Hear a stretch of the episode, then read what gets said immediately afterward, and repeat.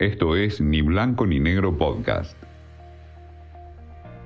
Watchers, qué ver y dónde encontrarlo, con Candy Martin.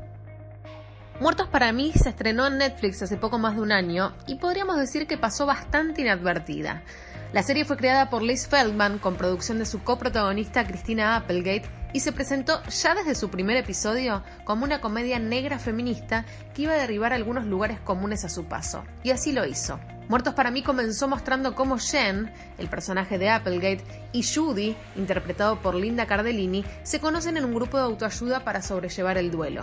La primera, por la muerte de su esposo en un accidente de tránsito y la segunda, por la pérdida de varios embarazos. Con el correr de los 10 episodios, se va advirtiendo que la estructura de esta comedia es la de patear el tablero con el factor sorpresa como arma. Muertos para mí supo construir una amistad en la cual el componente policial del principio por la muerte del esposo de Jen pasó inevitablemente a un segundo plano.